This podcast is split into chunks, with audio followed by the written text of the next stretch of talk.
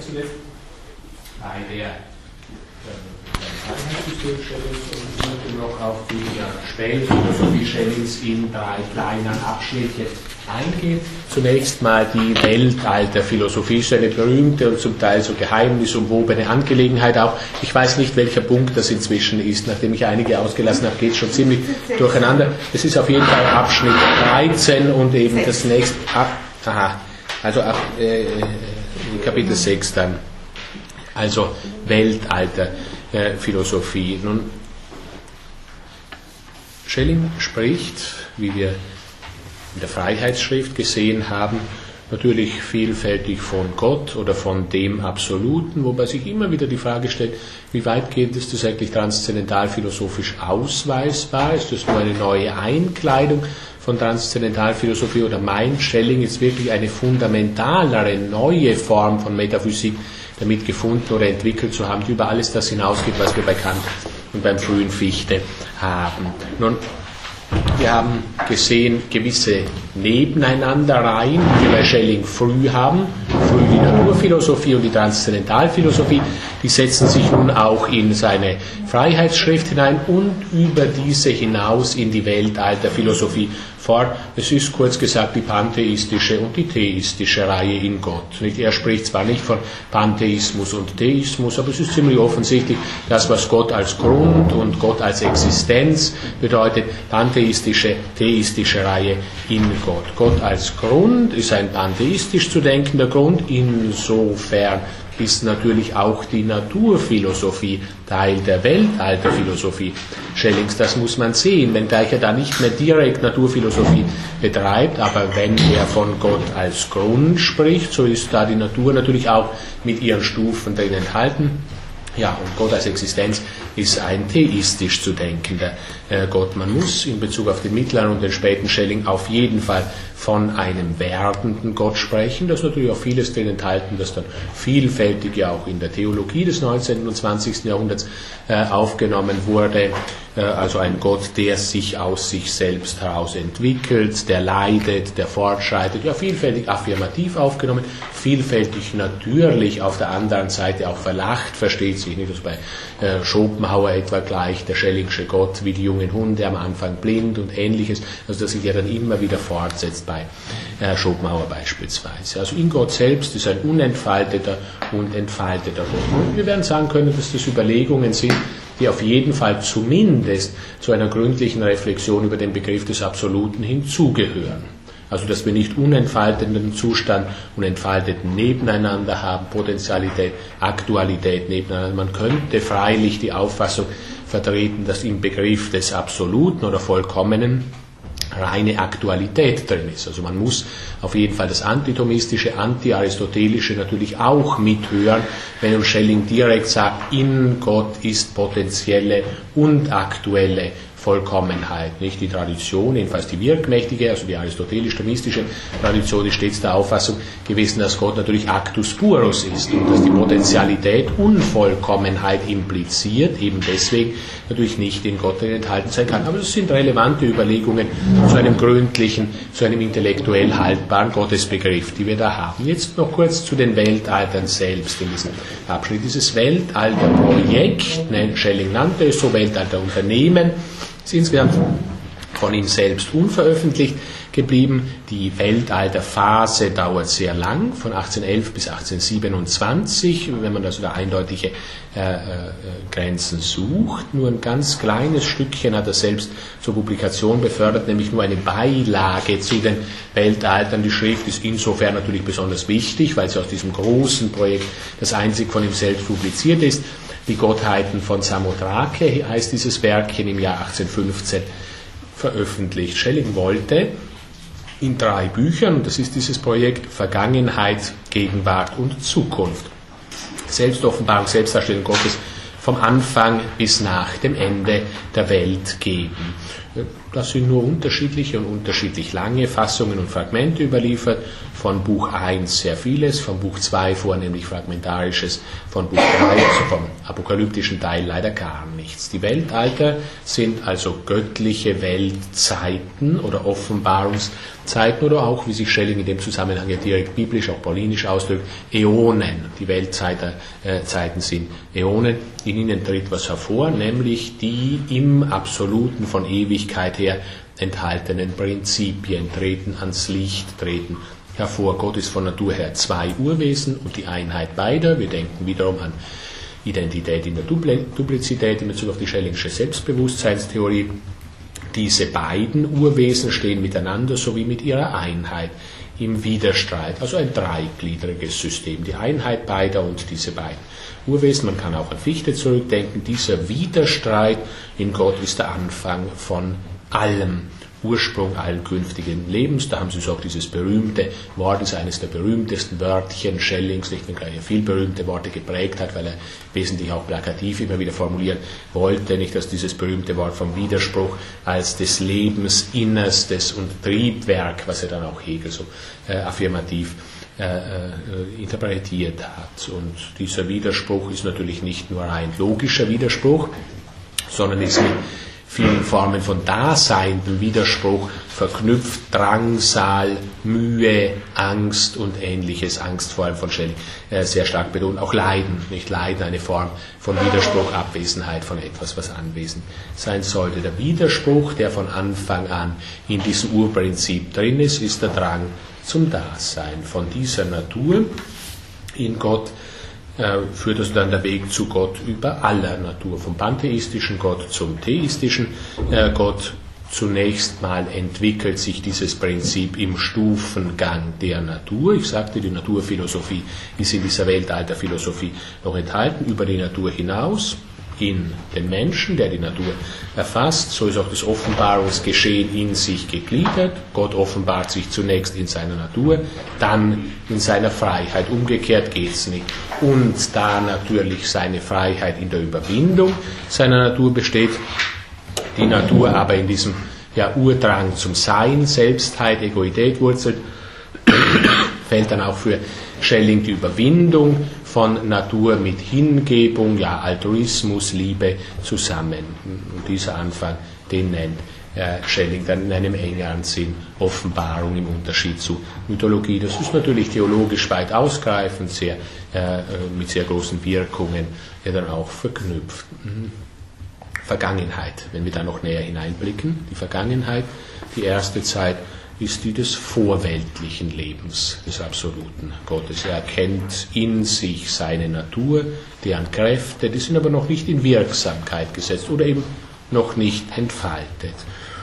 Wir können es auch anders ausdrücken, wenn wir nochmal auf den Zusammenhang Weltalterphilosophie und Transzendentalphilosophie zurückdenken. Es ist ganz einfach so, dass die transzendentale Vergangenheit des Ichs jetzt nehmen wir es gleich so zusammen, ontotheokosmologisch ausgeführt wird. Und das muss man jetzt natürlich alles zusammennehmen. Also ontotheokosmologisch, die transzendentale Vergangenheit des Ichs, die soll eine solche sein, die nicht nur irgendwo in Möglichkeitsüberlegungen der Denker Kant, Fichte, Schelling und vielleicht noch von zwei, drei weiteren eine Wirklichkeit oder ein Bestehen hat, sondern was uns die Transzendentalphilosophie ausbuchstabiert, das ist tatsächlich auch ontologisch, theologisch, kosmologisch in der Geschichte ja, des Menschen liegend heraustreten aus der vorweltlichen Vergangenheit, so werden die Kräfte Gottes gegeneinander gesetzt und dann ergeben sich Stufenfolgen, natürlich die zugleich die Stufen der Natur sind.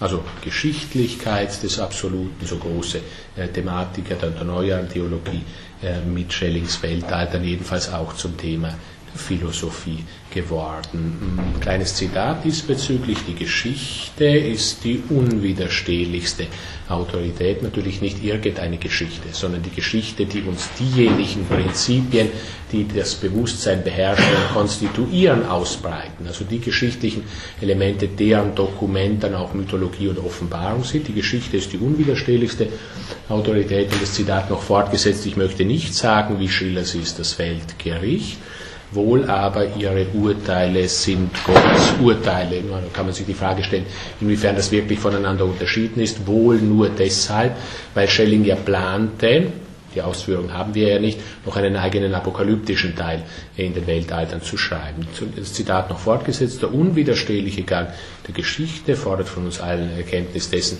was ist und Erkenntnis dessen vor allem, was gewesen ist, weil nur, vor allem nur aus dem letzten Haus erkennen wir natürlich, was ist. Eben die ontologisch aufgefasste, ontologisch interpretierte, transzendentale Vergangenheit des Ichs, das ist das, was wir in den Weltaltern vor uns haben.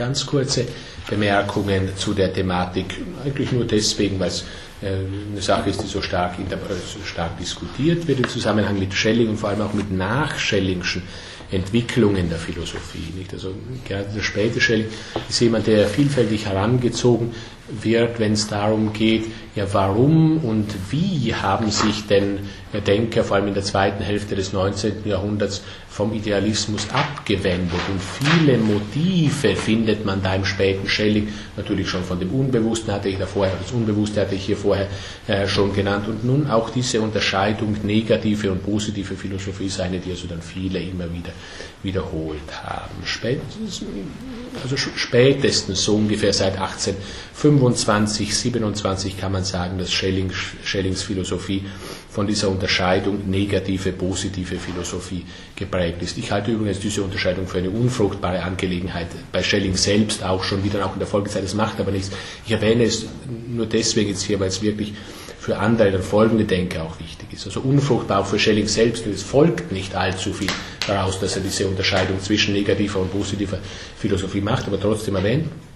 Also es gibt nicht einen einzigen Text, auf den man da zurückgreifen kann, wenn man sich für diese Angelegenheit interessiert. Natürlich die riesigen Textkomplexe Philosophie der Mythologie, Philosophie der Offenbarung, ähm, ja, und dann eben die jeweiligen Einleitungen in diese äh, Formen der Philosophie und äh, weiteres.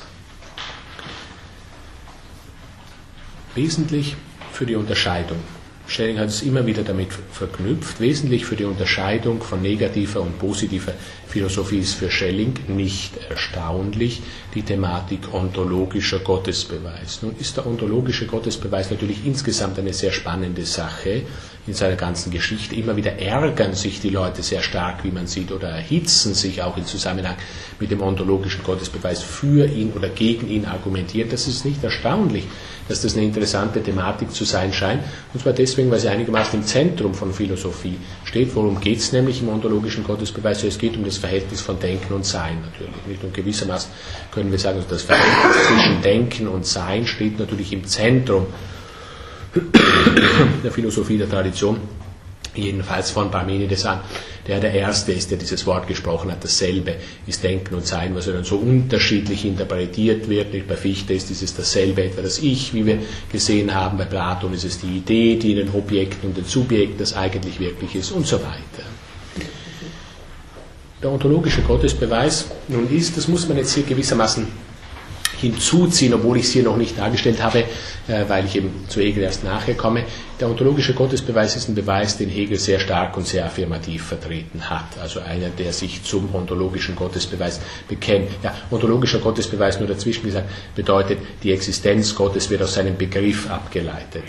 Also im Unterschied zu allen anderen Gottesbeweisformen, die grundsätzlich so laufen, so unterschiedlich sie in sich sind, wenn wir jetzt mal von dem moralischen Gottesbeweis absehen, die alle anderen Gottesbeweisformen, die so laufen, wir setzen bei einem endlichen Seienden an, nicht? Sei das jetzt ein subjektiv oder objektiv Seiendes, also etwas, das wir in uns finden, augustinisch etwa, oder sei es etwas, das wir außer uns vorfinden.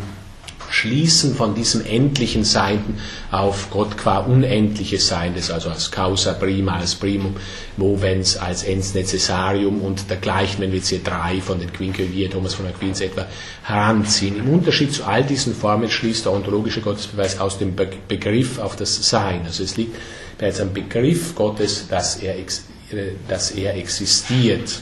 Der Begriff Gottes kann nicht gegen sein Sein festgehalten werden. Das ist nun eine Sache, die Hegel sehr stark wieder ins Zentrum gehoben hat, sogar festhalten, dass sein Hauptwerk, die Wissenschaft der Logik, der durchgeführte ontologische Gottesbeweis wäre. Unterschied dazu, Schelling argumentieren, und das ist wichtig für diesen Zusammenhang oder für dieses Auseinandergehen von negativer und positiver Philosophie festhalten, dass der ontologische Gottesbeweis nicht gültig ist.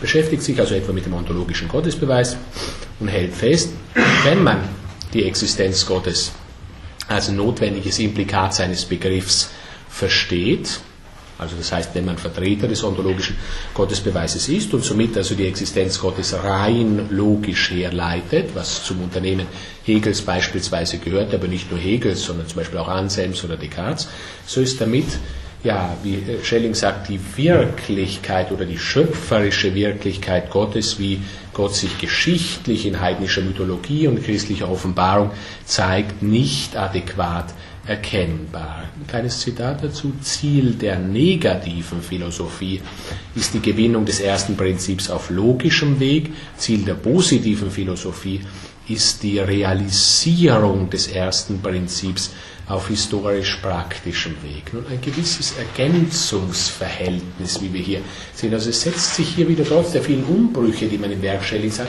es setzt sich hier wieder was fort, das wir in Wirklichkeit schon ganz früh haben, nämlich beginnend mit diesen zwei Reihen Transzendentalphilosophie Naturphilosophie, die in einem gewissen Ergänzungsverhältnis stehen, so jetzt auch hier. Also rein logische Argumentationen, oder sagen wir rein transzendental-philosophische Argumentationen aller System des transzendentalen Idealismus, die, sich, die aber natürlich die historische Wirklichkeit des Auftretens von mythologischen Gestalten etwa überhaupt nicht ausschöpfen, sich an diesem historischen Auftreten aber ergänzen, dieselbe Struktur zeigen, die aber nicht rein logisch herleitbar sind, sondern nur, naja, so scheint es, empirisch erreichbar sind. Schelling geht es allerdings, er bemerkt das natürlich auch, dass er hier hart an der Kante des Empirismus segelt und sagt uns deswegen, dass es ihm um einen höheren Empirismus geht. Wodurch ist der Empirismus Schellings, also der sich eben den historischen Dokumenten in Bezug auf mythologisches und offenbarungsmäßiges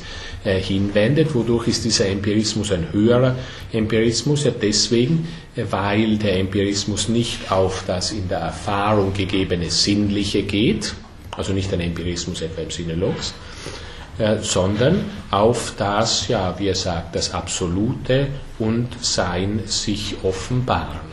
Ja, aber im Verhältnis zu diesem, das bezieht sich also offenbar nur auf einen unterschiedlichen Gegenstandsbereich, im Verhältnis zu diesem seinem Gegenstand ist der höhere Empirismus eben auch ein Empirismus, also er greift auch zu. Nun ist mit dieser Unterscheidung von negativer und positiver Philosophie natürlich auch vielfältige Kritik, vielfältiges Polemisieren, verknüpft. Alle Systeme von Descartes bis inklusive Hegel, so teilt uns Herr Schelling mit übrigens auch einige seiner eigenen ganz frühen unreifen Werkchen umgreifen, sollen nur negative Philosophie sein, also das Verhältnis zwischen Absolutem und Endlichem nur logisch, nur logisch, nicht? Also das Logische erhält ja das Vorzeichen des Nur, da muss offenbar Transzendentalphilosophie unter Logik zu stehen kommen, wenn sich das etwa auch auf Kant und Fichte beziehen können soll, was ja der Fall ist, sondern also dieses Verhältnis nur logisch denken, nicht geschichtlich.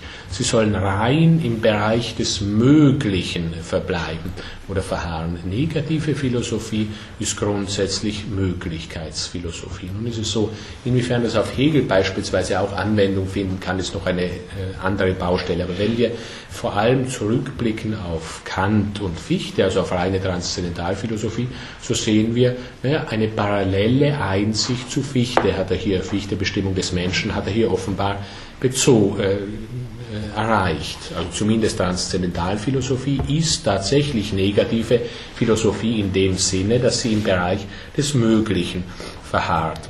Ja, Demgegenüber sollen wir aber auch eine positive Philosophie erreichen können. Eine Philosophie, die sich auf, wie er sagt, reines, unvordenkliches Sein bezieht. Das ist schon schwierig zu wissen, warum eigentlich von unvordenklichem Sein spricht und nicht einfach von vordenklichem Sein, was ja auch möglich sein müsste in dem Zusammenhang. Hm, Geschichtliches, und das ist so wichtig für diesen eindeutigen Dualismus, den Schelling da einführt mit positiver, negativer Philosophie, Geschichtliches oder allgemeiner Wirkliches ist rein logisch nicht erreichbar.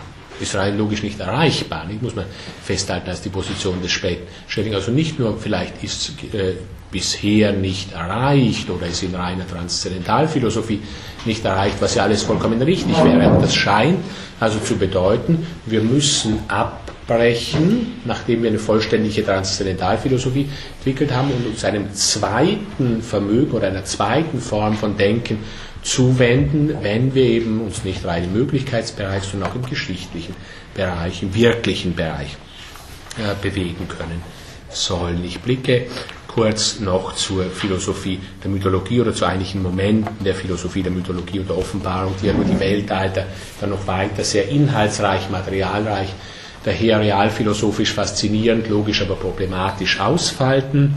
Sehr berühmte Dinge, die also der ganz späte Schelling entwickelt hat und die viele, vor allem auch Theologen, äh, dann eben immer zu weiteren äh, Systembauten angeregt haben. Ganz grundlegend wichtiger Punkt, natürlich den kann man mal unbedingt affirmieren, ist, dass uns Schelling immer wieder einbläut in seinen späten äh, Vorlesungen, wir können nicht mit der Gegenwart anfangen. Also da kann man von meiner Seite her nur dazu klatschen, wir können nicht mit der Gegenwart anfangen. Es muss vielmehr sogar, Zitat Schelling, das ganze Gebäude der Zeit abgetragen werden. Da hat er natürlich viel zu tun, wenn er das ganze Gebäude der Zeit abträgt. Wenn wir das aber machen, ja, und letztlich müssen wir das natürlich machen. Das ist natürlich wieder ein, ja, transzendentalphilosophischer, wenn man so will, logischer Gedanke in jetzt realphilosophischem Zusammenhang, das ist ja auch transzendentalphilosophisch so gewesen. Wir müssen bis zu den ersten Handlungen, den ursprünglichsten Handlungsweisen des Ichs zurückkommen, wenn wir dieses verstehen wollen. Jetzt, wenn gilt,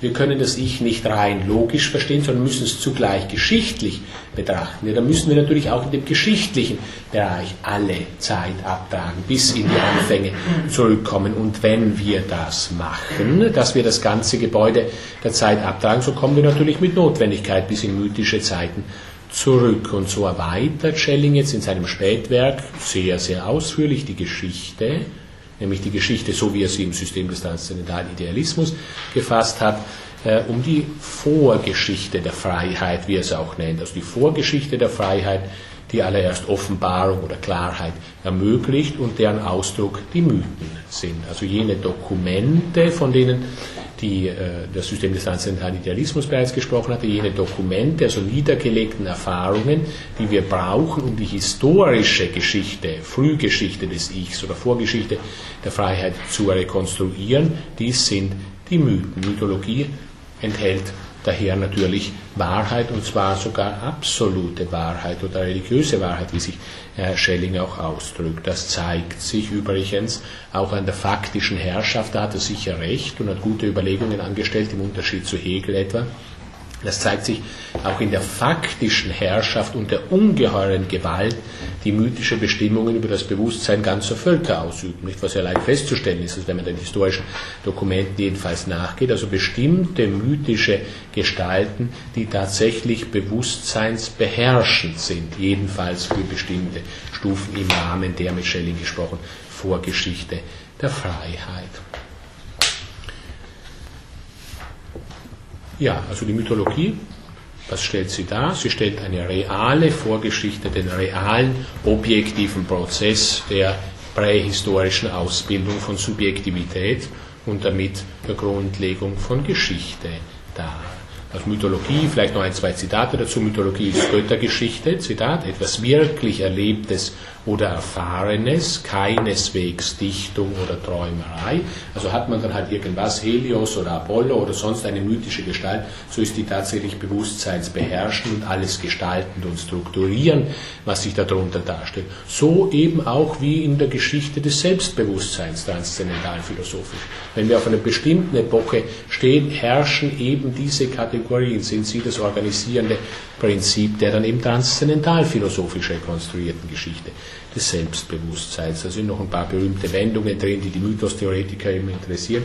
Es gibt ja inzwischen eine solche Mythenfreundlichkeit auch in der, in der Philosophie und da werden also solche Dinge äh, dann auch äh, stärker herangezogen. Der Mythos ist autopoetisch, nicht? Also das ist ein wichtiger äh, Ausdruck, den Schelling, also den Schelling dann eben populär gemacht hat, also autopoetisch, nicht? Also erzeugt sich selbst, hat daher die Struktur des Organismus, wird auch von Schelling sogar als causa sui bezeichnet. Der Mythos ist auch wahr, wie Schelling sagt. Warum? Da ist ja dieser Wahrheitsbegriff, äh, ist der Selbstübereinstimmungsbegriff in diesem Fall. Also ist Selbstübereinstimmung, äh, eben eine bestimmte Wirklichkeitsauffassungsstufe konsequent zum Ausdruck bringen. Ja, der Mythos ist deswegen auch tautegorisch, das ist ja noch eines dieser Wörtchen in seiner Mythostheorie, das man dann immer wieder lesen kann, tautegorisch, nicht? Also er bedeutet nichts anderes, sondern dasselbe, nämlich sich selbst. Also die mythologischen Vorstellungen, kurz das Zusammennehmen, sind tatsächliche oder lassen sich auffassen als tatsächliche Entwicklungsstufen des menschlichen Bewusstseins. Man muss also dazu nur annehmen, jetzt mal Zitat Schelling, und diese Annahme verdankt sich allerdings der Trennung äh, zwischen negativer und positiver Philosophie. Man muss annehmen, Zitat, das Bewusstsein der Menschheit habe nacheinander in allen Momenten der Mythologie wirklich verweilt, also wieder der Epochenbegriff, wirklich verweilt und die aufeinanderfolgenden Götter haben sich des Bewusstseins wirklich bemächtigt. Zitat Ende. Also nicht nur vorgestellte, sondern eben bewusstseinswirkliche Mächte, mit denen wir es da zu tun haben. Ja, also Vorstellungen, transzendentalphilosophisch gesprochen, Vorstellungen, die als göttliche Mächte ontologisch das Bewusstsein und daher die Welt ergreifen und beherrschen.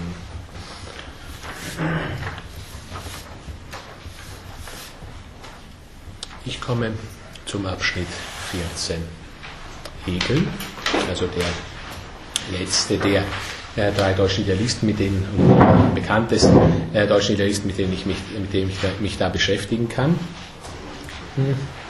Hegel stelle ich jetzt hier einmal sehr kurz dar. Ich nehme an, dass es ja ohnehin immer wieder Vorlesungen und Lehrveranstaltungen zu Hegel gibt. Daher also nur ein gemessen an der, an der, Bedeutung des Autors relativ kurze Darstellung, auf das wir dann zu den weiteren Entwicklungen heute noch kommen. Zuerst ganz kurze Bemerkungen zu Lebenwerkentwicklung. Das eine oder andere sage ich dann gleich auch systematisch wieder dazu, dass ich dann nicht mehr in der Folge darstellen kann. Dann äh, in einem zweiten Abschnitt einiges zu den, äh, zu der, den Jugendschriften Hegels. Nicht? Das ist eine Sache, die auch äh, wiederum viele so sehr schätzen und gegen die spätere Entwicklung Hegels namhaft machen. Dann natürlich dritter Abschnitt die Phänomenologie des Geistes, also das erste seiner beiden Hauptwerke äh, und dann die Wissenschaft der Logik und ein paar Bemerkungen zum System insgesamt. Wichtige Teile der Hegelischen Philosophie wie Rechts- oder Geschichtsphilosophie kann ich dann nur ganz kurz nebenbei noch streifen. 14.1, also Lebenwerkentwicklung, einige Bemerkungen nur dazu. Hegel ist 1770 in Stuttgart geboren worden und äh, äh, ja, nach, äh, ist also etwas in die Aufklärungszeit hinein geboren, liest natürlich zunächst mal in seiner frühen Zeit auch sehr, sehr viel aufklärische, sehr viel historische Werke, auch schon also die historische Richtung Hegels, vieles hat er begründet, auch den Historismus, ohne selbst äh, Vertreter des Historismus äh, gewesen zu sein. Ähm, sehr viel Historisches bereits aufnehmend und natürlich auch aufklärische äh, Populärschriften, sehr früh auch bereits mit der Kant-Lektüre begonnen. Und auch bei Hegel ist es so, dass ihn zunächst mal die kantische praktische Philosophie und sodann die Religionsphilosophie besonders äh, beeinflusst haben. Das Letztere ist vor allem deswegen überhaupt nicht überraschend, weil er ja auch wie Schelling Theologie studiert hat im äh, Tübinger Stift im Jahr 93 Abschluss des Theologiestudiums. Er beginnt hier so mit den ersten Aufzeichnungen in dieser Tübinger Zeit sogenannte religionsphilosophische Jugend oder theologische Jugendschriften Volksreligion und Christentum, die Positivität der christlichen Religion, das Leben Jesu und anderes. Von 1793 an ist er dann zunächst mal auch äh, Hauslehrer, beschäftigt sich in diesen Jahren stark mit politischen Fragen. Interessante Angelegenheit, diese frühen politischen Texte dann in Verhältnis zu setzen zu seiner späten Rechts- und Staatsphilosophie. In etwa so in den Jahren 1795, 96 beginnt Hegel mit einer ab, gewissen Abkehrung vom Kantianismus oder jedenfalls vom orthodoxen Kantianismus. Bis dahin, also seit er Kant kennengelernt hat, ist im Wesentlichen Kant für ihn eine unbestrittene Autorität in philosophischem Zusammenhang, wie man also sehr schön etwa auch sehen kann, dass sie die Briefe, die dann gewechselt wurden zwischen äh, Hölderlin und Hegel oder auch zwischen Schelling und Hegel da äh, zur Kenntnis nehmen. Also im Wesentlichen von kantischer Religions- und praktischer Philosophie her argumentiert und in den ganz frühen Jungschriften Hegels ist es mehr so, dass er sich überlegt, ja, wie kann denn dieses populär werden, fast sich so im Sinne eines Volkslehrers, auf was Kant da esoterisch dargelegt hat, versucht aber nicht in irgendeiner Weise Kant zu kritisieren. Das beginnt jetzt allerdings so in etwa 95, 96. Gewisse kantische Dualismen bereiten ihm bereits Schwierigkeiten, vor allem gerade in Freiheitszusammenhang. Also Freiheit, der Bestimmung der Freiheit scheint bei Kant immer was gegenüberzustehen sei es jetzt Freiheit und Notwendigkeit oder Freiheit und unsere sinnlichen Interessen äh, Freiheit und unsere Endlichkeit.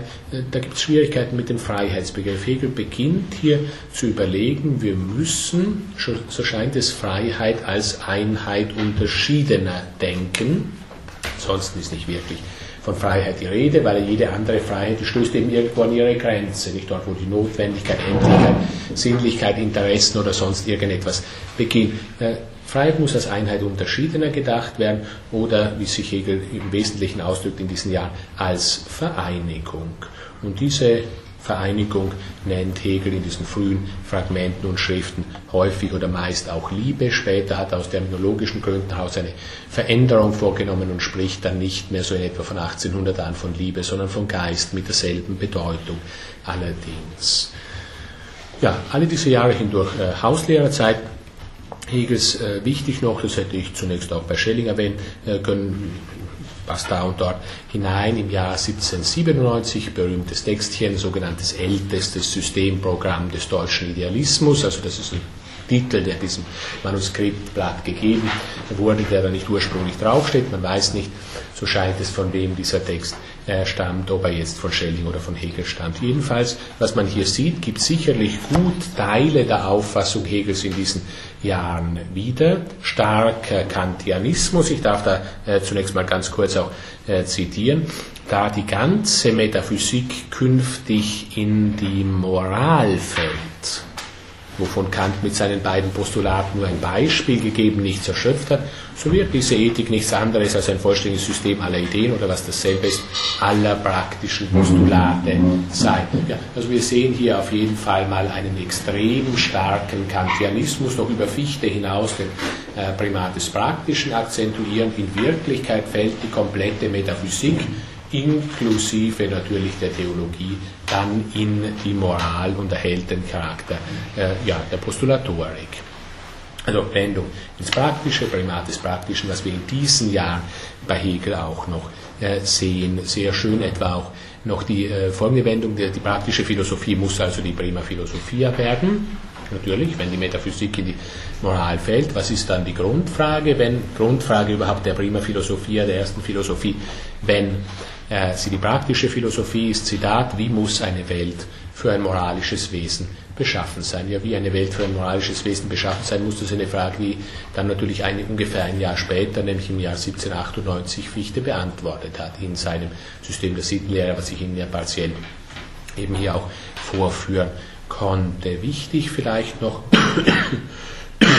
festzuhalten, äh, zwei Dinge aus dem Rahmen dieses ältesten Systemprogramms äh, des deutschen Idealismus äh, zwei Dinge gegen die der spätere, der systematische Hegel dann vollständig steht. Ich möchte sie deswegen hier nur ganz kurz äh, zitieren. Ich will also zeigen, steht hier etwa, äh, die Idee der Menschheit voran, nicht also ein Kosmopolit, ein Menschenfreund, die Idee der Menschheit voran, will ich zeigen, dass es keine Idee vom Staat gibt, weil der Staat nämlich etwas Mechanisches ist, so wenig als es eine Idee von einer Maschine gibt. Nur was Gegenstand der Freiheit ist, heißt Idee, also gewisser eingeschränkter Wortgebrauch im Verhältnis zu dem, was man bei Kant und auch bei Fichte sehen kann, wo Idee sowohl einen theoretischen wie einen praktischen Sinn haben kann. Also Hegel, sagen wir, der Staatstheoretiker, der den Staat natürlich später als Idee gefasst hat, also als Einheit vom Begriff von Wirklichkeit auf eine irrsinnige, ein irrsinniges Protest den Staat gestellt hat, sodass man also damit unter sogar Schwierigkeiten mit einigen Ausdrücken kriegen kann, wendet sich hier vollständig gegen äh, den Gedanken hier der freiheitsbezüglichen Relevanz des Staates in diesem äh, frühen Werk. Das steht natürlich in dem kosmopolitischen, revolutionären, Fran äh, französisch-revolutionären äh, Zusammenhange drin und schließlich auch noch, äh, zweites Beispiel, auch noch äh, ganz schön zu sehen in diesem Text, also die ganz klare Partizipation an der, naja, an einfacher Aufklärung bei Hegel in diesen Jahren, noch an Ausklärung. Also später wird Hegel ja dann von Aufklärung nicht mehr sprechen, sondern von Ausklärung. Also die Aufklärer, die eben alles leer machen, nicht nur die Inhalte subtrahieren, die sie nicht verstanden haben. Übrigens, Ausklärung ist ein Wort, das auch Fichte verwendet hat in Bezug auf die Aufklärung, was Hegel äh, nicht verbucht hat, wenngleich das eindeutig früher ist als bei ihm. Endlich kommen, noch so ein Zitat, endlich kommen die Ideen von einer moralischen Welt, Gottheit, Unsterblichkeit, Umsturz allen Afterglaubens, Verfolgung des Priestertums, das neuerdings Vernunft heuchelt durch die Vernunft selbst, also eine einfache Form von Aufklärung, die wir hier noch haben.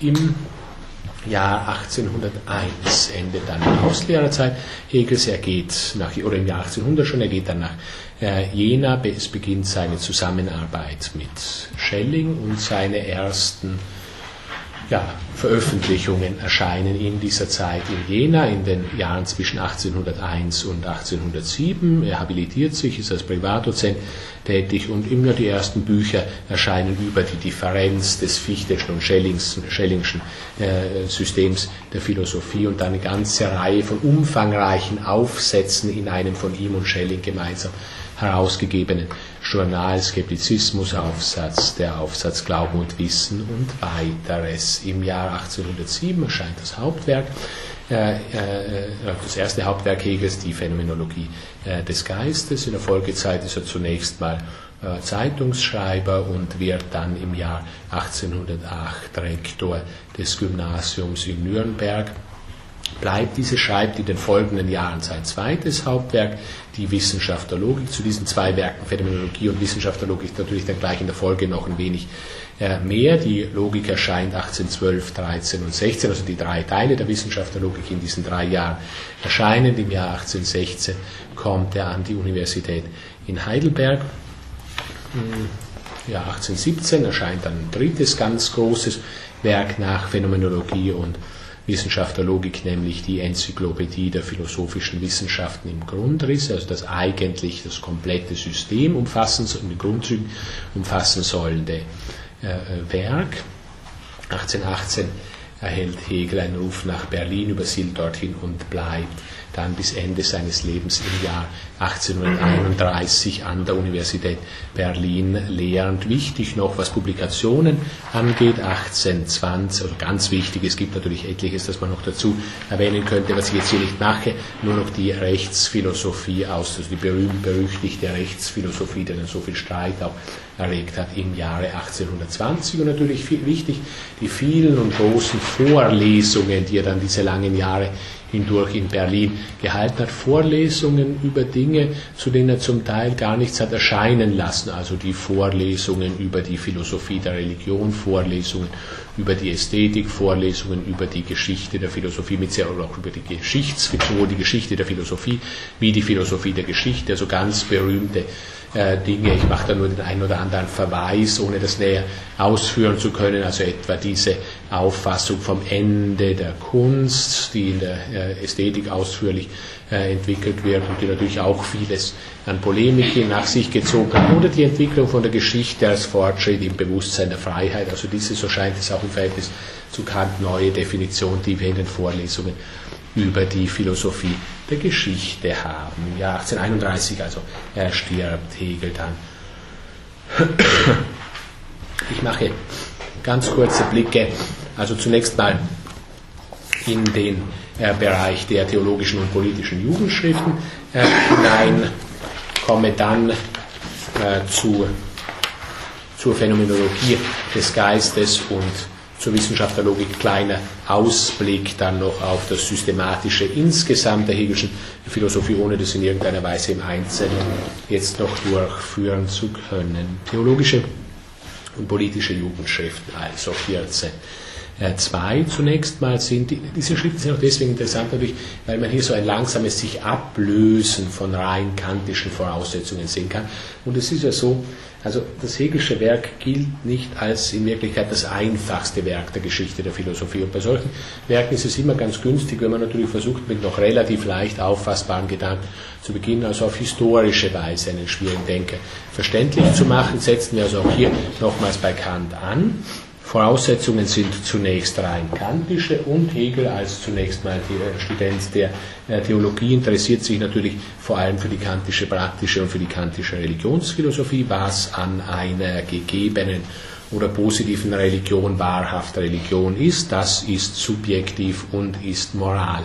Äh, von da aus ergibt sich dann vielfältig sogenannte Kritik an objektiver, an positiver Religion. Nicht Hegel teilt uns mit, Religion soll subjektiv werden, ist nicht eine Sache des Gedächtnisses, sondern, ja, und dann sagt er wirklich, des Gefühls und vor allem des Handelns. Also vor allem des Handelns äh, das äh, das, was Kant auch gesagt hätte, oder sogar ausschließlich äh, des Handelns, während das Gefühl, ja, hier müsste man eher so in manche Romantikerkreise jener Zeit hineinblicken, Schleiermacher und andere, was ich jetzt in dem Zusammenhang nicht machen kann. Von da aus, von diesen Voraussetzungen aus, muss man drei große Komplexe, was seine Jugendschriften angeht, betrachten. Erstens das Leben Jesu, zweitens Volksreligion und Christentum und drittens eben die Positivität der christlichen Religion. Voraussetzung ist hier ständig das Zitat Jesus, der Lehrer einer rein moralischen Religion gewesen ist. Und von da ausgehend ergibt sich natürlich die Frage, ja, wenn das so ist, warum ist dann die Entwicklung in eine, so scheint es, andere Richtung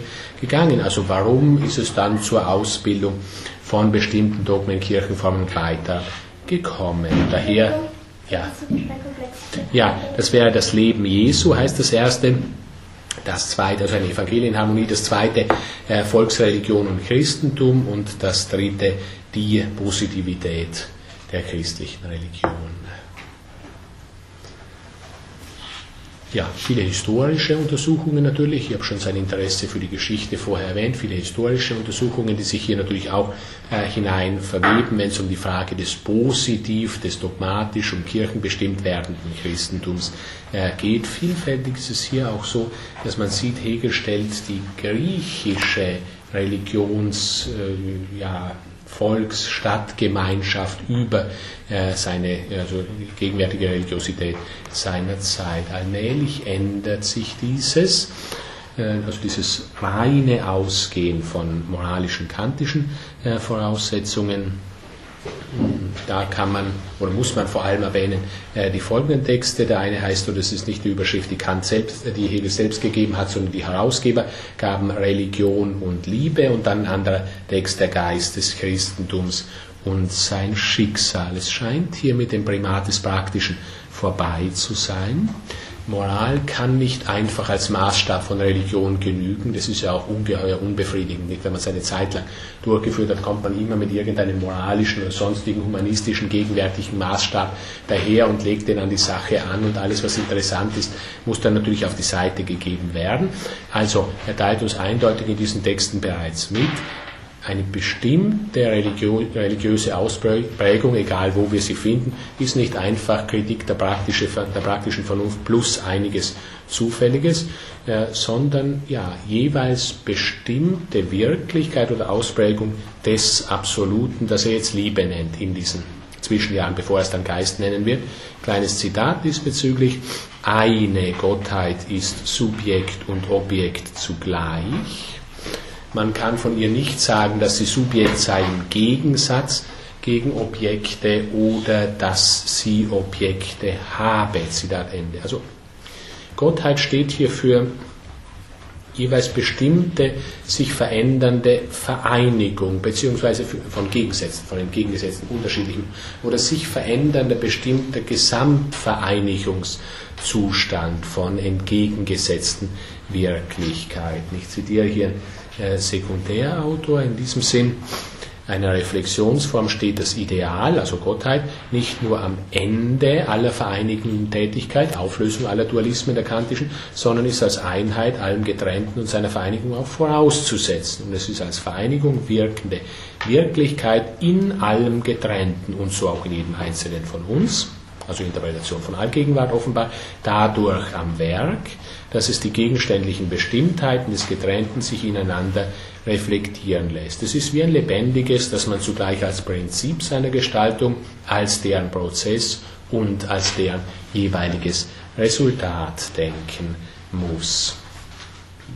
Von da ausgehend, also von diesen Überlegungen äh, ausgehend, beginnt dann starke Kritik an kantischen Dualismen, die sich dann weit durch das Werk äh, Hegels hindurchzieht. Also Kant, der Mann der Trennung, der Unterscheidenden, der die getrennten oder unterschiedenen eben nicht mehr zusammengebracht hat.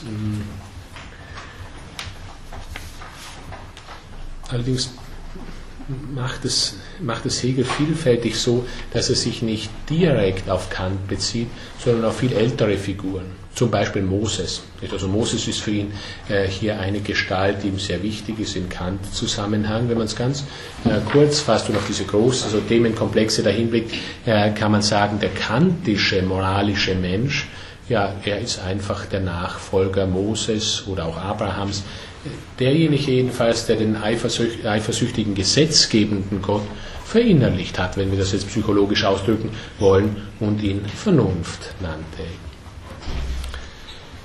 Hm, Philosophie, also man spricht von Vereinigungsphilosophie, auch in Bezug auf diese Zeit, so 1798 folgende. Philosophie muss also über Trennungen hinausgehen, muss auch das Hervorgehen von Trennungen denken, Hegel spricht auch von dem einen, aus dem alle Trennungen hervorgehen, qua Leben, was weder als bloß subjektive Tätigkeit noch bloß objektives äh, Geschehen aufzufassen ist, ähm, Zitat, reines Leben zu denken ist die Aufgabe, reines Leben ist Sein, ja, das ist fast Aristoteles Zitat, natürlich die Vielheit ist nichts Absolutes, dieses Reine ist die Quelle alles vereinzelten Lebens. Wenn wir ganz kurzen Blick machen zu den mehr politischen Momenten der Jugendschriften Hegels noch in diesem Abschnitt. Äh, drei mh, Reihe von Schriften, die Reihe von Texten, die Hegel hier äh, geschrieben hat. Zum Teil, das übergehe ich jetzt hier schon äh, kurz, zum Teil so, dass ähm, wir also Entsprechungen jetzt auch zu Fichtes Revolutionsschriften hätten, ganz aufklärerische, revolutionäre äh, Dinge, zum Teil auch ja, blattaufklärerische Dinge, nur ein Zitat vielleicht.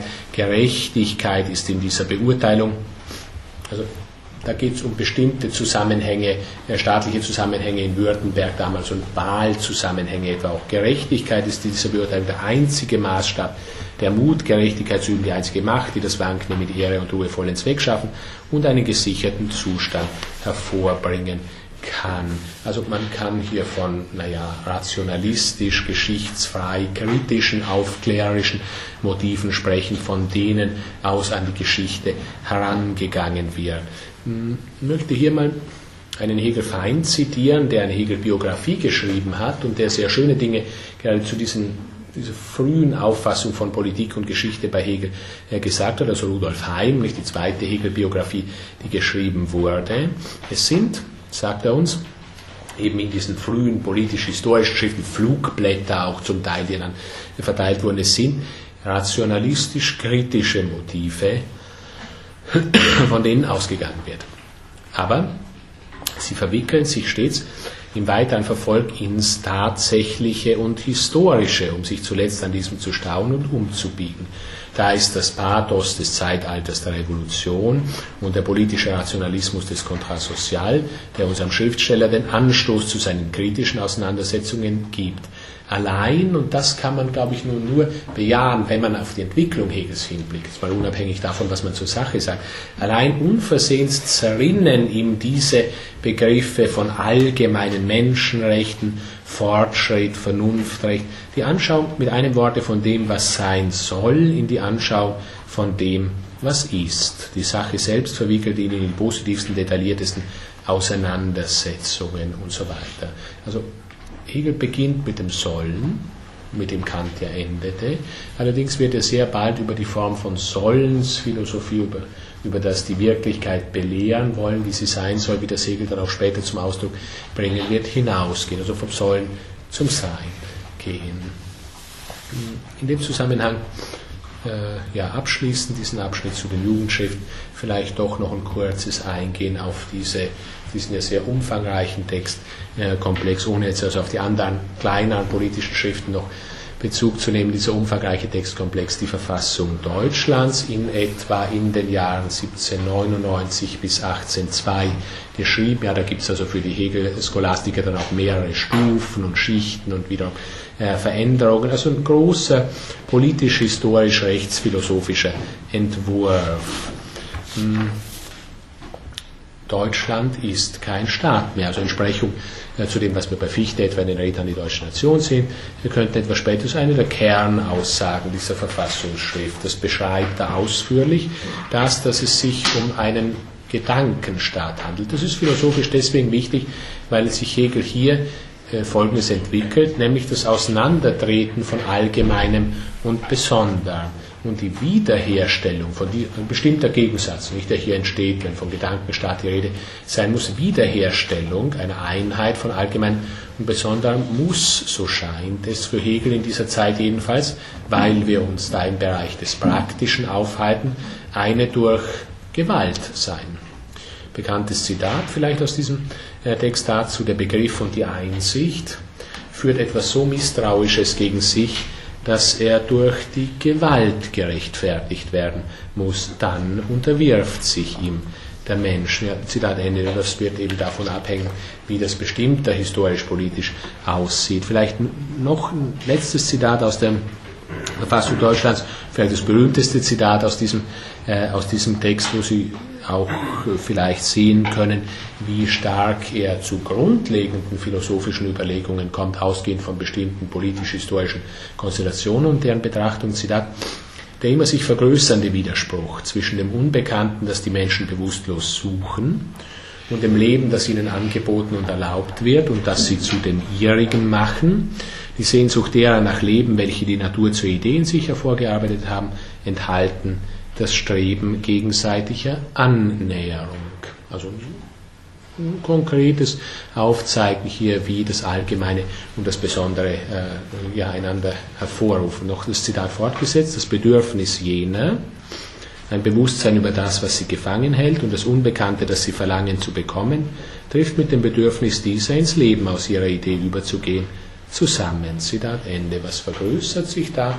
Da vergrößert sich der Widerspruch zwischen dem Einzelnen und dem Allgemeinen. Also meiner Vorstellung von dem, was das Leben, sagen wir wahrhaftes Gemeinschaftsleben, was auch immer eigentlich wäre und dem bestimmten Leben das Angebot und den Meinungen, die erlaubt werden. Also Widerspruch zwischen Einzelnen und Allgemeinen, zwischen Leben und und Idee, einer erlaubt sich, sich, den Luxus einer eigenen Meinung beispielsweise und hat dann äh, ein allgemeines sich gegenüber und ähnliches, das Hegel hier im Einzelnen detailliert beschreibt. Über weite Strecken, das wird wohl immer so sein, verhalten sich Allgemeines und Einzelnes als Besondere gegeneinander. Hier das endliche bestimmte reale Leben, das Hegel beschreibt, und dort die vage Idee eines anderen, wahreren Lebens.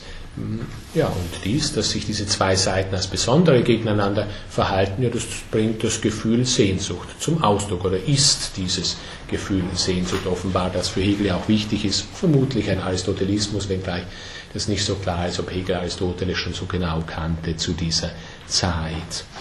Ja, hm, kurzes Zitat noch zu diesem Zitat, das ich eben gab, eines Hegel sekundär. Aber du hast interpretierend gerade dieses ähm, Zitat, das sich gab zu dem immer sich vergrößernden Widerspruch. Diese Konzeption der Macht, Allgemeinheit, bildet den Kern dieser dialektischen politischen Philosophie, nämlich der Hegelschen dialektischen politischen Philosophie. Eine bestimmte Konzeption von Macht, Macht als, wie Hegel später sagen wird, konkrete Allgemeinheit, wobei konkrete Allgemeinheit ist die platonisch gedachte Allgemeinheit. Also das Allgemeine enthält das Einzelne in sich und hat es nicht nur unter sich äh, stehen oder als einen Fall unter sich, macht als konkrete Allgemeinheit allgemeine Interessen, die in den Einzelnen wirklich sind, weil die Einzelnen sich in ihnen wiederfinden oder vielmehr erst anhand dieser äh, allgemeinen Interessen sich ihrer eigenen Interessen bewusst werden. Ja, wenn uns keine allgemeinen Interessen oder Vorgaben gegenübertreten würden, ja, wie würden wir uns unserer eigenen Interessen denn bewusst werden? Ich komme, nachdem ich hier auf die Jenaer Druckschriften, also Differenz, Schrift, Skeptizismus, Aufsatz, Glauben und Wissen und weiteres nicht eingehen kann, gleich zum Abschnitt zur Hegelischen Phänomenologie des Geistes. Hier ist besonders auffällig, das heißt gleich auffällig wie in dem dann folgenden Abschnitt eben zur, äh, zur Wissenschaft der Logik, dass ich, nachdem schon so spät am Tag ist, nur noch die eine oder andere kurze Bemerkung machen kann. Phänomenologie des Geistes, also berühmt, berüchtigtes erstes Hegelsches Hauptwerk. Eine, was soll die Phänomenologie des Geistes sein? Eine wie der Untertitel, der zunächst mal sogar der Haupttitel gewesen ist in den Entwürfen, äh, wie der Untertitel also sagt, eine Wissenschaft von der Erfahrung des Bewusstseins. Was soll Wissenschaft von der Erfahrung des Bewusstseins sein und warum ist diese Wissenschaft oder ist diese Phänomenologie eine so, ja, ein so grundlegendes Werk, jedenfalls der Hegelschen eigenen Auffassung nach. Man kann man könnte jetzt natürlich da einfach auf die äh, Parallelen verweisen, und das mache ich auch kurz, auf die Parallelen zur Fichteschen Wissenschaftslehre von 94 und dann vor allem zu äh, Schellings System des transzendentalen Idealismus aus dem Jahre 1800. Also grundsätzlich die Erfahrungsformen des Bewusstseins. Nicht des einzelnen idiosokratischen, sondern des Bewusstseins sollen hier dargestellt werden. Von der einfachsten Erfahrungsform, von der unmittelbaren Anschauung an, wo wir also nichts Einfacheres mehr finden können, quasi differenzlose Ist oder Nacht oder Jetzt Erfahrung, wo noch kein allgemeines entstanden ist, bis zu ja, reichsten Erfahrungsformen, durch die eben auch die Untergeordneten dann begriffen werden. Warum ist es so grundlegend für Hegel, eine solche Phänomenologie des Geistes äh, zu schreiben? Man kann sich hier wiederum, oder man muss sich, glaube ich, auch an Kant erinnern oder bestimmte Motive Kantens äh, in diesem Zusammenhang. Hegel naja, ist natürlich Philosoph und stellt daher die Frage nach der Wahrheit. Jetzt, wenn allerdings einer nach Kant oder etwas Kant zur Kenntnis nehmen, äh, die Frage äh, nach der Wahrheit stellt, wird er vermutlich nicht mehr so einfach antworten können, dass Wahrheit eben Übereinstimmung von Denken und Ding, Urteil und Sachverhalt ist. Kant scheint uns mitgeteilt zu haben, das Ding, mit welchem wir sein Gedachtsein vergleichen, ist natürlich selbst gedacht. Die kantische Konsequenz, also wenn man grundsätzlich von der Wahrheitsfrage äh, ausgeht, Kant zieht die Konsequenz und diese Konsequenz brauchen wir jetzt auch für Hegel. Wahr können nur sein Urteile über konstituierte, also her, verstandeshandelnd hergestellte Erfahrungsgegenstände. Wahr sind kantisch weder die Dinge noch die Begriffe, auch nicht natürlich Urteile über Dinge, wie sie an ihnen selbst sein mögen, sondern wenn es um Wahrheit geht, so geht es kantisch um Urteile über Erfahrungsgegenstände. Und diese Erfahrungsgegenstände sind konstituiert und nur konstituiert. Wir vergleichen unser Urteil mit unserer Erfahrungskonstitutionsleistung. Hegel versucht nun, und das scheint erheblich über Kant hinauszugehen, Hegel versucht nun Folgendes zu zeigen, sowohl so etwas, und natürlich greift er da vielfältig auf, das kann ich jetzt nicht mehr im Einzelnen immer wieder nachzeigen, greift er da vielfältig auf Fichtisches, Schellingsches und auch sonstiges Älteres äh, zurück. Ähm, nachdem er übrigens das äh, hinzubemerkt, nachdem er in diesen Jahren, in denen er die Phänomenologie des Geistes schrieb, schon ein enormes Wissen, was die Geschichte der Philosophie angeht, sich angeeignet hat. Also das kann man, da kann man einen Kant oder Fichte in keiner Weise damit vergleichen. Selbst der späte Fichte hat null Kenntnisse in Bezug auf die Geschichte der Philosophie, wenn wir das mit dem vergleichen, was Hegel in diesen Jahren erreicht hat. Hegel versucht jetzt zu zeigen, ausgehend von diesen kantischen Überlegungen, zunächst mal sowohl sowas wie ein objektfreies Subjekt wie ein subjektfreies Objekt ist eine Fiktion. Eine Wortzusammenstellung etwa wie Dinge, wie sie an ihnen selbst sein mögen, also häufige Wendung Kantens für ein Vorstellungstranszendentes, meinetwegen Ding an sich. Also so eine Wortzusammenstellung wie Dinge, wie sie an ihnen selbst sein mögen, ist natürlich selbst ein gedachtes, ein bestimmtes, objektiviertes, subjektives. Und auf der anderen Seite sowas wie ein nur subjektiv sein sollendes Subjekt, also reines Subjekt oder unmittelbares Selbstbewusstsein, wie ich es jetzt schon mehrfach genannt habe, gibt es auch nicht. Es fehlt ihm die Objektivität, schon das Sein der Zusammenhang, anders ausgedrückt, zwischen oder die Entsprechung von Subjekt und Objekt, man kann an die vereinigungsphilosophischen Dinge, die wir da vorher hatten, zurückdenken, die Entsprechung von Subjekt und Objekt ist immer.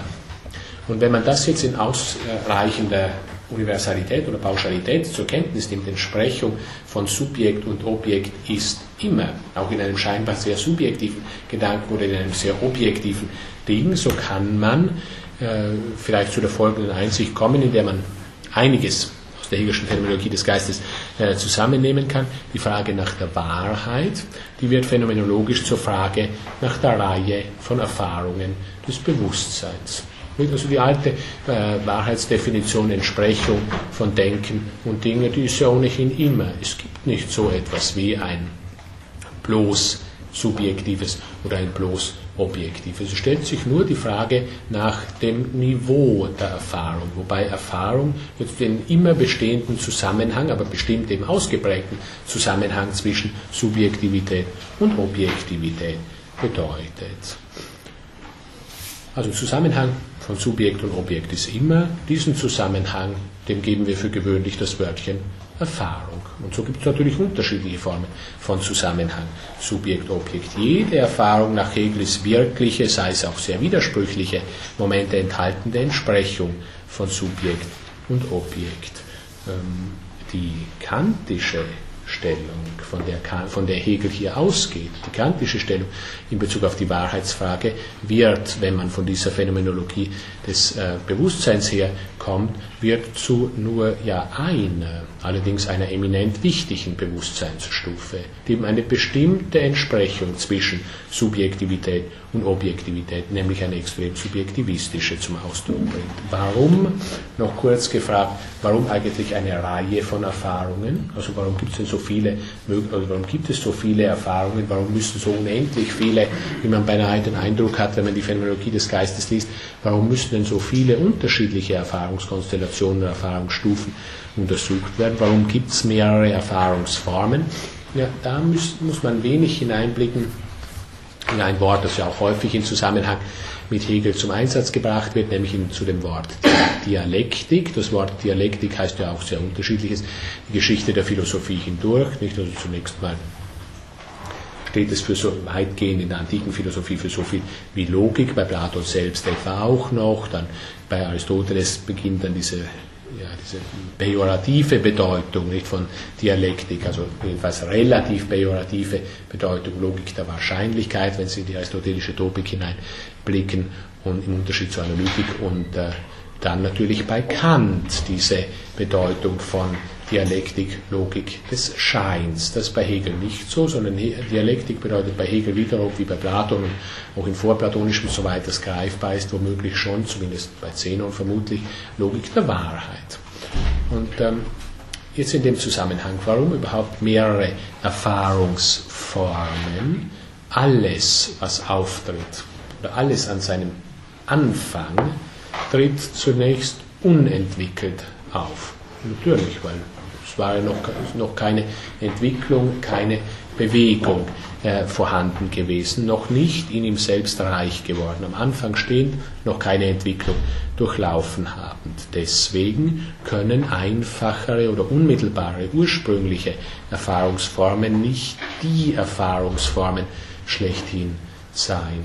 Wobei die späteren ja, reichern, sagte ich jetzt schon, Erfahrungsformen nicht einfach nur andere als die früheren sind, also nicht nur sie auf die Seite drängen oder belästigen oder wegtreten oder dergleichen, sondern, und deswegen habe ich jetzt das zu Dialektik, vorher, das Wörtchen Dialektik vorher reingebracht, das Fortschreiten oder die Entwicklung von einer Epoche in der Schellingschen Ausdrucksweise oder von einer Erfahrungsform zur anderen ist eben als dialektisch aufzufassen. Und was heißt Dialektik? Dialektik heißt, ganz kurz gefasst bei Hegel, Selbstaufhebung des Abstrakten im Konkreten. Also Selbstaufhebung des Abstrakten im Konkreten. Wenn wir das kurz noch erläutern, das Wörtchen Aufhebung oder Aufheben kommt hier ja auch vor, und es ist ja bekannt, äh, in Hand bekannt, dass das Wort Aufheben ja auch uns methodisch sehr wichtige Bestimmung bei Hegel ist, aufheben in dieser dreifachen Bedeutung, also negieren, äh,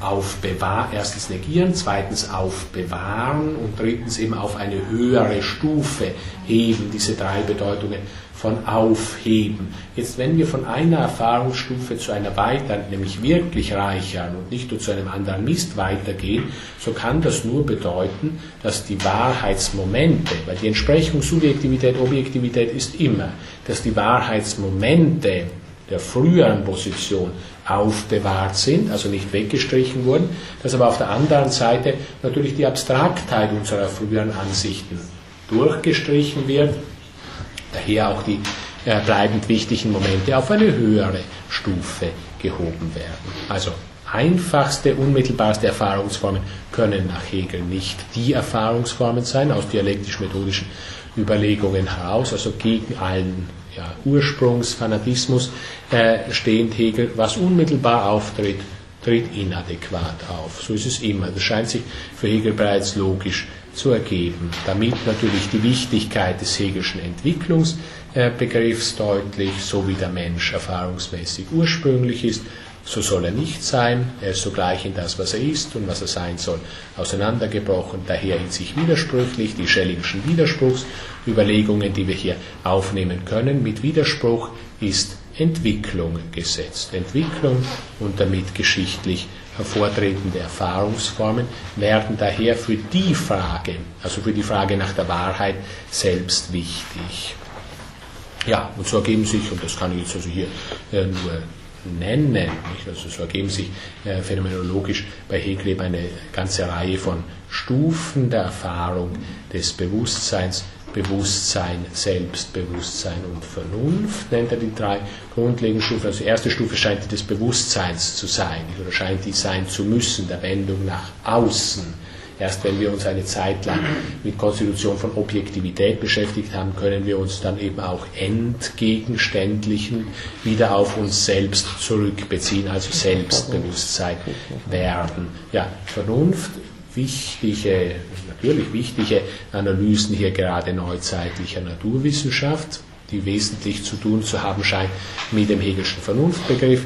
Nächste Stufe oder letzte Stufe dann noch der Phänomenologie des Geistes. Geist nennt er sie, wobei Geist selbst in mehreren Stufen Sittlichkeit, Bildung, Kunst, Religion und Philosophie entwickelt wird. Ganz kurzer Blick noch zu dem zweiten Hauptwerk Hegels, die Wissenschaft äh, der Logik. Nun, es ist natürlich so, dass man sagen kann, dass bereits die Phänomenologie des Geistes so etwas wie eine erscheinungsmäßig, erscheinungsmäßig verarbeitete Logik ist. Also grundlegende Kategorien treten auf, werden zum Einsatz gebracht, aber noch nicht ja, an ihnen selbst betrachtet. Hegel betrachtet in der Phänomenologie des Geistes einen bestimmten Zusammenhang zwischen Empfindenden und Empfundenen. Nun liegen diesem Zusammenhang natürlich reine Gedankenbestimmungen wie Identität, Unterschied, Grund, Endlichkeit, Unendlichkeit und dergleichen zugrunde, die als solche, also vor ihrem Auftreten auf bestimmten Erfahrungsstufen in der Phänomenologie des Geistes noch nicht betrachtet wurden. Hm. Hegel sieht die Notwendigkeit, offenbar, einer neuen Fassung der Logik, also der, wenn man so will, grundlegenden Disziplin der Philosophie.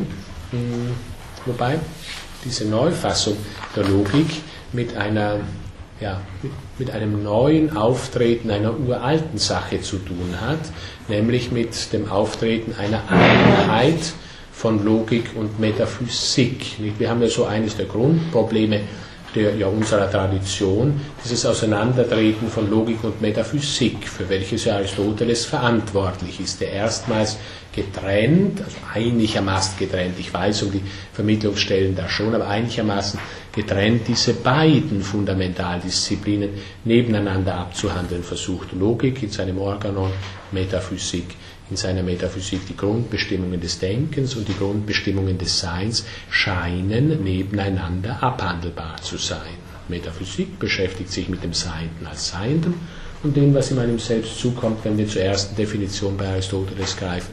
Die Logik ist die Lehre von dem Denken oder von dem richtigen Denken und den Grundformen des richtigen Denkens. Wenn man jetzt wenn man jetzt diese Überlegung nochmal nachvollzieht, die ich da vorher am Anfang der Darstellung der Phänomenologie des Geistes gegeben habe, dass die Übereinstimmung zwischen Subjektivität und Objektivität immer ist, dann ergibt sich natürlich leicht, dass Logik und Metaphysik nicht mehr als zwei, ja auch nur in einem relativen nebeneinander verharrende Systemteile abgehandelt werden können. Hegel versucht, zu zeigen, dass die metaphysischen und die logischen Grundbestimmungen in ein System zu integrieren sind. Übrigens, wenn man das entwicklungsmäßig betrachten würde, nicht sofort, nicht also die ganzen Jahre hindurch von 1801 weg ist es so, da haben wir eine Reihe von Entwürfen im Lehrveranstaltungszusammenhang, wo man sieht, wie, dieses, wie sich dieses Zusammennehmen von Logik und Metaphysik allmählich entwickelt. Zuerst hat er so Entwürfe wie, also die schon einigermaßen einheitliches Ganzes, aber es kommt zuerst die Logik als Kritik an falschen Gedankenvorstellungen und dann erst die Metaphysik als sowas wie die Logik der Wahrheit, also doch noch ein relatives Getrenntsein von beiden. Das ist jetzt natürlich nicht mehr der Fall nach der Phänomenologie des Geistes. Also so grundlegende Bestimmungen, egal ob sie traditionell eher in den Bereich der Metaphysik oder der Logik hineingehört haben, so grundlegende Bestimmungen wie, sagen wir, Urteil, oder Schluss oder Sein oder Grund sind gleichermaßen präsent in ja, mehr subjektiven oder mehr objektiven Teilen oder Teilmomenten unserer Erfahrung. Nicht alles, was ist, ist Sein. Alles, was ist, hat einen Grund. Alles, was ist, ist ein Urteil. Alles, was ist, ist ein Schluss. Ich meine, das fällt uns jetzt etwas merkwürdiger auf, wenn man sagt, alles, was ist, ist ein Urteil oder alles, was ist, ist ein Schluss. Das liegt eben einfach an dieser lange eingeübten Tradition, dass Urteil und Schluss Grundformen des Denkens und nicht des Seins sind. Aber wenn man mal über das Nebeneinander von Denken und Sein oder Subjektivität und Objektivität hinauszudenken versucht, sieht man natürlich, dass überhaupt kein Problem vorhanden zu sagen, alles was ist, ist ein Schluss oder alles was ist, ist ein Urteil. Da muss man sich eben überlegen, was Urteil ist. Also Urteil ist dann eben, wenn wir auf die einfachste Form des Urteils blicken, die Feststellung, das Einzelne ist das Allgemeine. Das heißt also, in Bezug auf jedes Seiende gilt, es ist eine Einheit von Einzelnem und Allgemein. Insofern ist alles, was ist, ein Urteil. Und natürlich ist es so, dass das nicht unverbunden nebeneinander geschieht, sondern es muss ein Vermittelndes dazwischen treten. Das Vermittelnde ist der Schluss, dem das Besondere äh, zwischen das Allgemeine und das Einzelne schiebt. Insofern ist alles, was ist, natürlich ebenso sehr ein Schluss. Ja, und äh, von daher gibt sich natürlich jetzt zunächst mal eine Kritik Hegels an der, wie er es nennt, gewöhnlichen Logik. Die gewöhnliche Logik ist sicherlich das, was wir dann für gewöhnlich eben als die formale Logik der Tradition bezeichnen, also die Logik, die Kant als die allgemeine Logik äh, bezeichnet die gewöhnliche Logik, nur ein kleines Zitat aus dem Zusammenhang, die gewöhnliche Logik fasst nur die Materien in sich, die hier als ein Teil meiner Logik vorkommen.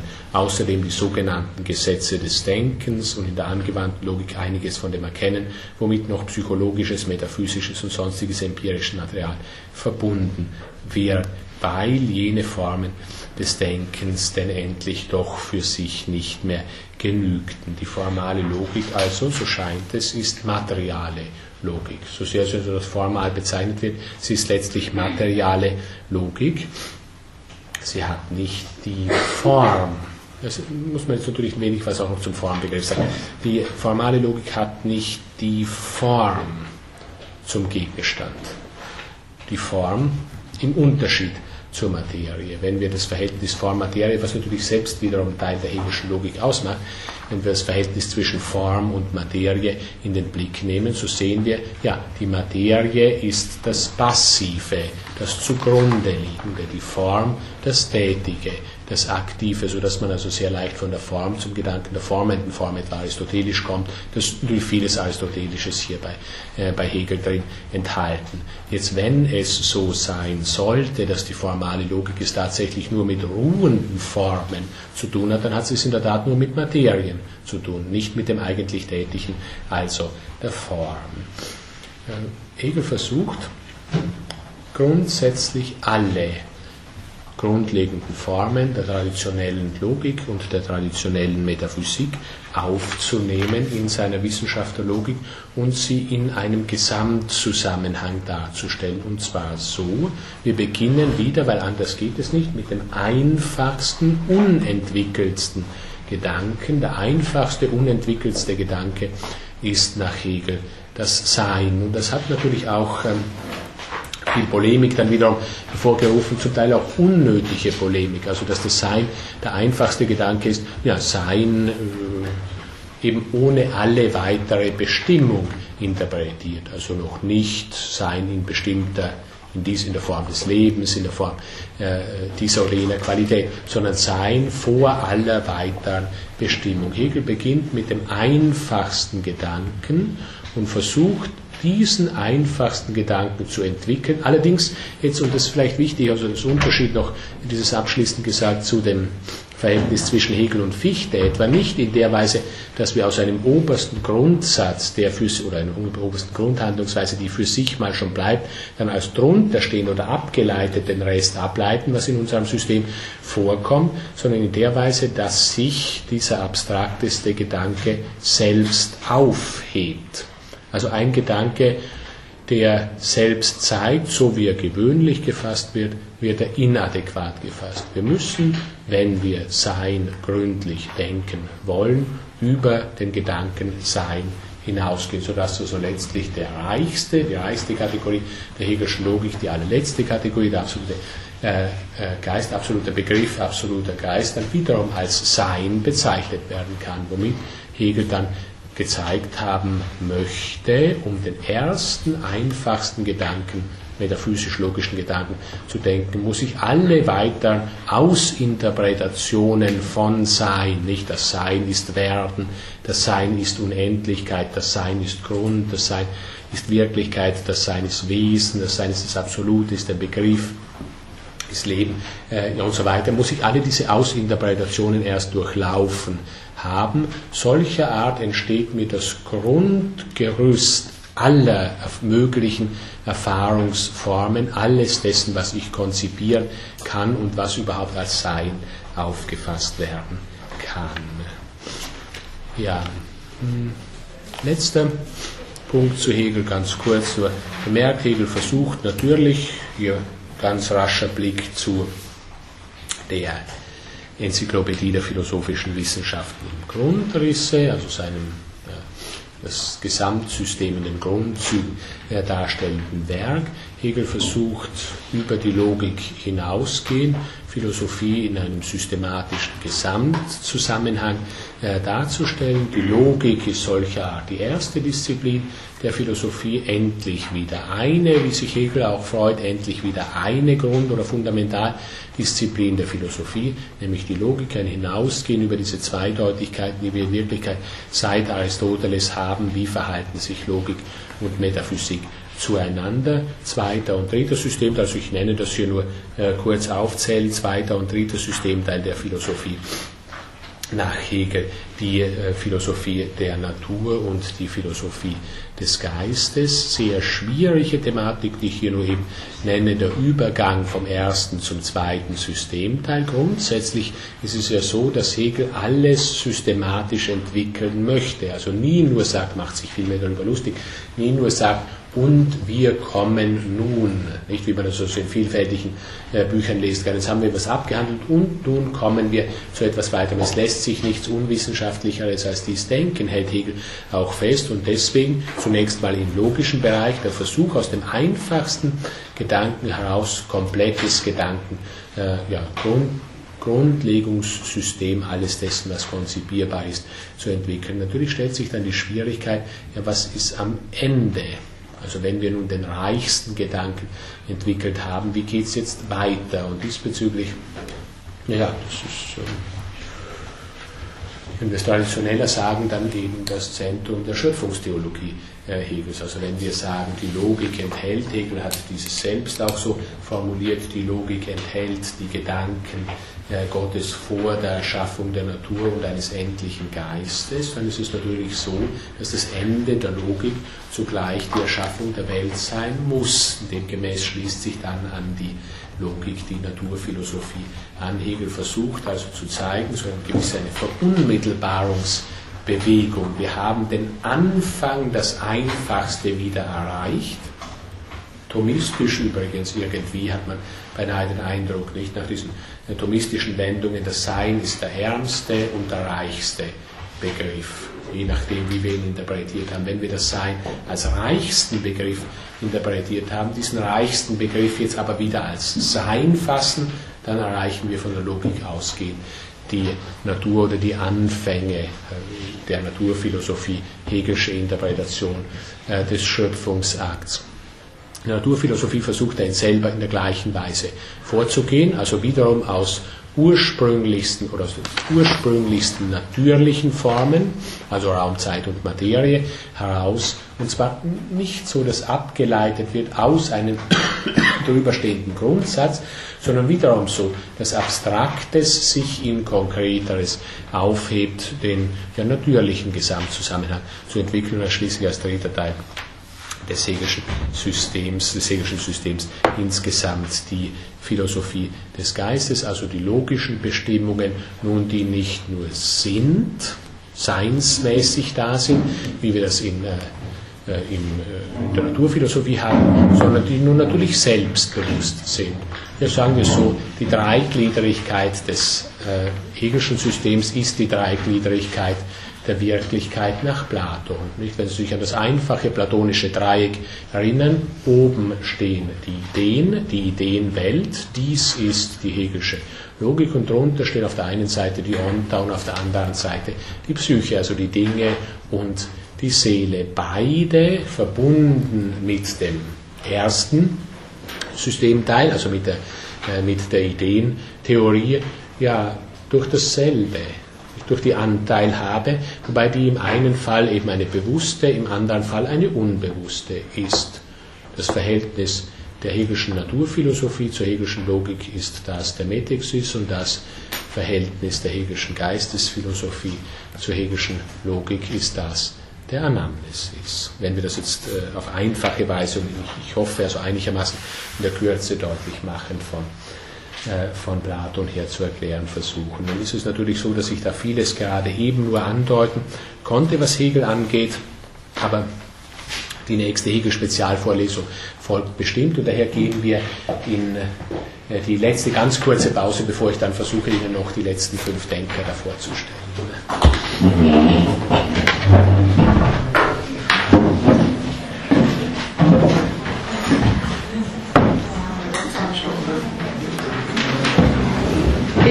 gell? Überhaupt